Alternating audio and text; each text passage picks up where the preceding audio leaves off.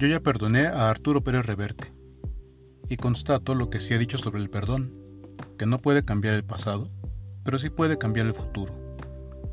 En el año 2015 Pérez Reverte fue denunciado públicamente en el periódico La Jornada, pues habría plagiado un relato escrito y publicado por la escritora mexicana Verónica Murguía en noviembre de 1997, y que el escritor español y miembro de la Real Academia de la Lengua desde el año 2003, publicó con algunos cambios en su columna semanal en 2014, allá en España, y que incluyó años más tarde en una antología llamada Perros e Hijos de Perra, donde la misma Murguía es mencionada entre los personajes del relato. Y aunque Murguía no quiso entablar acciones legales en contra del escritor, al final este tuvo que disculparse públicamente con ella. Sin embargo, Pérez Reverte ya había sido acusado de plagio por el guion de la película Gitanos, y obligado a pagar 80.000 euros al escritor Antonio González Vigil, autor del guion de la película Corazones Púrpura, cuya línea argumentativa habría sido retomada en Gitanos. Así que el caso de Murguía no era el primero. Y aunque en la prosa de Pérez Reverte, golpes de cincel y de martillo sobre la piedra hasta sacar de ella una obra de arte, pueda mejorar cualquier historia que se haya contado, lo cierto es que el plagio es plagio, a menos que uno pida permiso y pague por supuesto las regalías correspondientes cuando se publique comercialmente. Seguidor de Pérez Reverte desde que leí La piel del tambor cuando estudiaba en la preparatoria, y me sentí fascinado al mismo tiempo por los personajes de Lorenzo Cuart, el sacerdote espía, al servicio de la Santa Sede, y del padre Príamo Ferro, el cura anciano y tosco, que pasó su vida olvidado en un pueblo de montaña, donde perdió la fe, pero con mucho amor la siguió alentando en su feligresía y manteniendo encendida en ella la esperanza hasta que murieron todos, y fue trasladado a Sevilla, seguidor de Pérez Reverte, entonces me sentí decepcionado de que uno de mis escritores favoritos fuera un plagiario. Por supuesto que la imaginación, la loca de casa, como la llamaba Santa Teresa de Jesús, es traicionera e intrigosa, y alimenta la desilusión con un aluvión de dudas, porque lo primero que se me vino a la mente fue la sospecha de que quizá todas las historias que habían llenado días y noches enteras de mi juventud no fueran realmente de Pérez Reverte, sino de una pluma, de una mente y de un corazón no reconocidos. En las historias de amor y desamor, por su parte, además de la desilusión, la imaginación alimenta los celos, las dudas, el coraje, sentimientos todos que dan lugar a novelas, poemas y canciones imposibles de olvidar, y todos nos sabemos más de una. Lo cierto es que una vez que las heridas, las traiciones y las ofensas entran en nuestra vida, generalmente sin siquiera haber tocado el timbre, llega el momento en el que uno debe tomar la decisión de qué hacer con los pedazos de lo que se ha roto, como fingir que no, lo cual es imposible y una fantasía, porque entonces uno se ve obligado a caminar entre escombros y pedazos de trastes, y el resultado son nuevas heridas y nuevos raspones, y así no se puede caminar. O sentarse primero a curar las heridas y luego a hacer el recuento de los daños, recoger los escombros y ver de lo que quedó que sirve y que se arrincona en las bodegas de la memoria. O se deja que flote en el océano de lo que va y viene entre las olas y contemplarlo de vez en cuando desde la orilla de los sobrevivientes. No son tareas que se realicen en automático, ni al instante, ni rápidamente. Todos tenemos ritmos y tiempos distintos.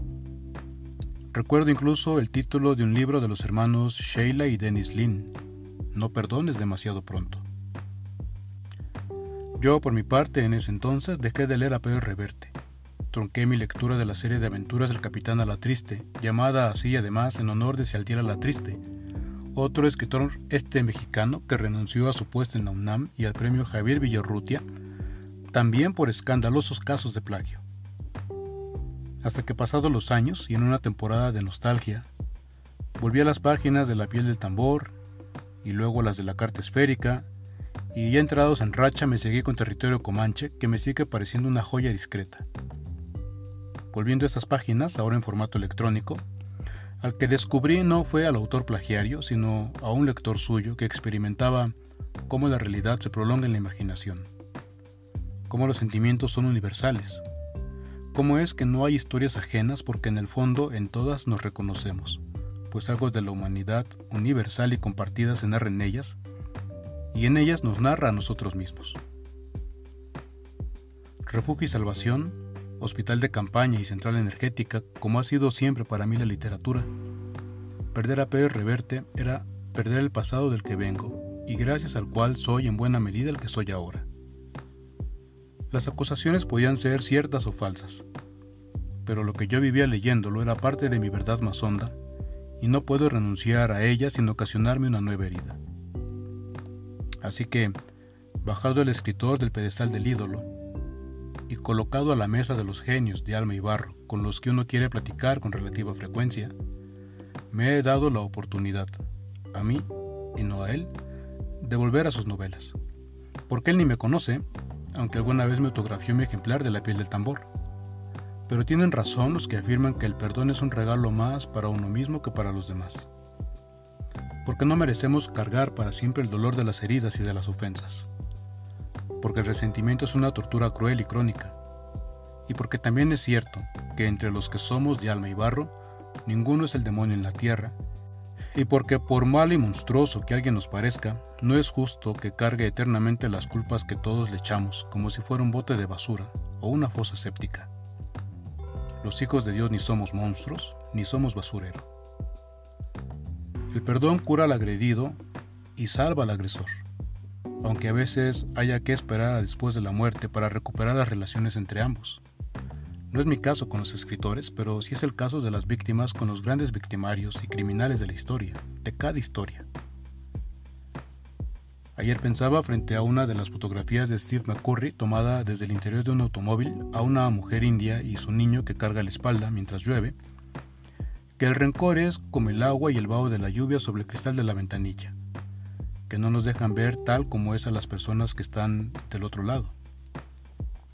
En realidad creo que casi siempre nos vemos así, entre vaos y distorsiones de las muchas lloviznas de condicionamientos, limitantes y prejuicios que nos impiden ver a los demás como son en realidad, en lo profundo de sus corazones, de lo que han vivido y los ha marcado, del amor que los ha mantenido en pie y de la maldad que los ha herido y lastimado. Pensaba que uno debe tener siempre el amor y la valentía suficientes para atrevernos en algún momento a bajar los vidrios, y ver directamente a los ojos de los demás, bajo la lluvia que compartimos, como compartimos la humanidad en la historia, hasta reconocernos en ellos y comprenderlos tanto que el perdón no sea un regalo sino una necesidad, por ellos y por nosotros. Todo ello sin perder de vista que las personas, como las monedas y las páginas de los libros, tenemos dos caras, y a veces somos los que necesitan perdonar y otras veces los que necesitan ser perdonados. Por ello, como señaló Jesús a Pedro, el perdón no puede tener límites ni se puede regatear nunca y a nadie, porque si alguien se pierde, algo de todos se pierde con ellos.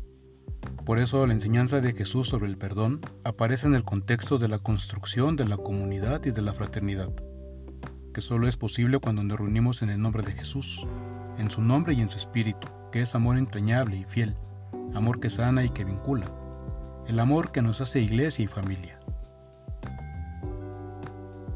Así que no debemos confundirnos. La historia de salvación es eso.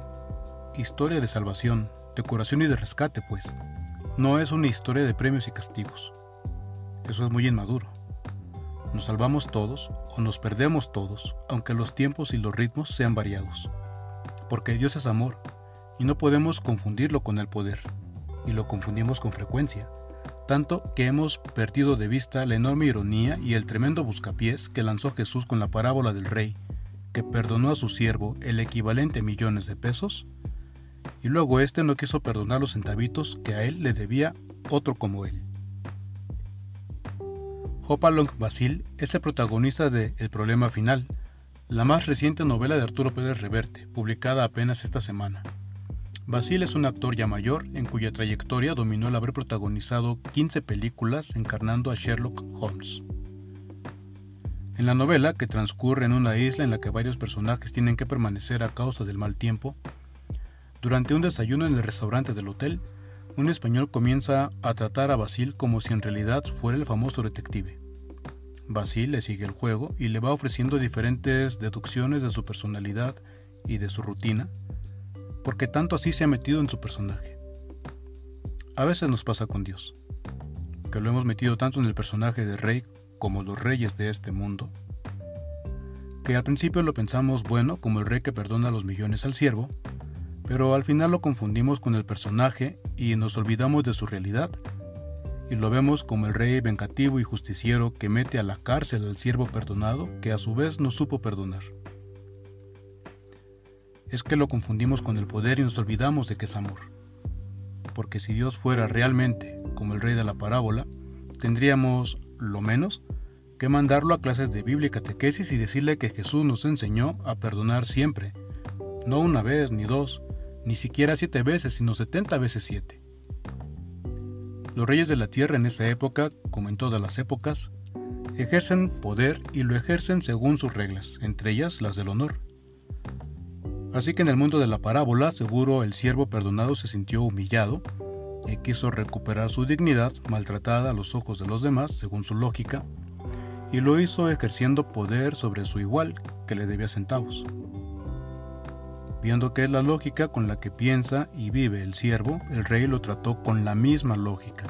Así que para evitar ser tenido, así que para evitar ser tenido como un rey débil que perdona porque no sabe imponer su poder, lo mandó encarcelar.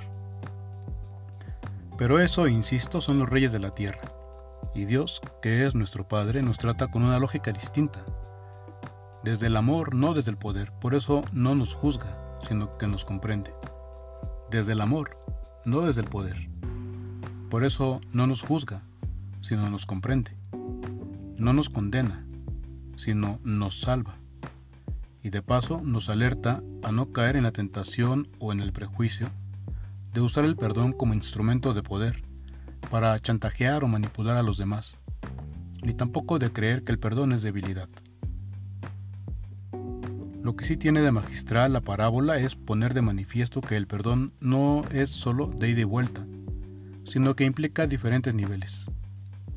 En eso pensaba ayer frente a la sección de fotos que McCurry tomó en Afganistán y en la India y que desgarran el corazón, como esa en la que retrata a un niño de 4 o 5 años llorando a lágrima viva con una pistola de juguete sobre la sien, dispuesto a matarse o la mirada de miedo de una niña de unos siete años, refugiada, a la que su padre trata de proteger con sus manos sucias, con tierra entre las uñas y la carne, con callos y ámpulas reventadas. O la de una familia que entre el ocaso y la noche cena en medio de una casa sin techo y con pedazos de paredes, en medio de una ciudad vacía y destruida, tras diez años de bombardeos. Porque las ofensas y los agravios a perdonar también nos incluyen frente a ellos. Porque yo no sé cómo podemos no sentir la necesidad de ser perdonados frente a la indiferencia con que nos desentendemos del sufrimiento provocado por las estúpidas ambiciones de los que hacen la guerra o de los que explotan el planeta como si fuera suyo y fuera eterno. Frente al futuro mutilado de los niños que a los 10 años cargan balas en cartucheras, en lugar de juguetes y libros. Frente a las personas que al otro lado del mundo al otro lado de nuestras casas, pero siempre al otro lado. No saben de vida, sino de sobrevivencia. Reconciliarnos entre todos nos implicará reconocer un día que la indiferencia también es pecado. De aquí a entonces, ojalá un día nos calen las palabras de León Yeco que nadie podrá cantar como las cantó Mercedes Sosa. Solo le pido a Dios que la guerra no me sea indiferente. Es un monstruo grande y pisa fuerte toda la pobre inocencia de la gente. Solo le pido a Dios que el futuro no me sea indiferente. Desahuciado está el que tiene que marchar a vivir una cultura diferente. Solo le pido a Dios que lo injusto no me sea diferente. Si un traidor puede más que unos cuantos, que esos cuantos no lo olviden fácilmente. Solo le pido a Dios que la reseca muerte no me encuentre, vacío y solo, sin haber hecho lo suficiente.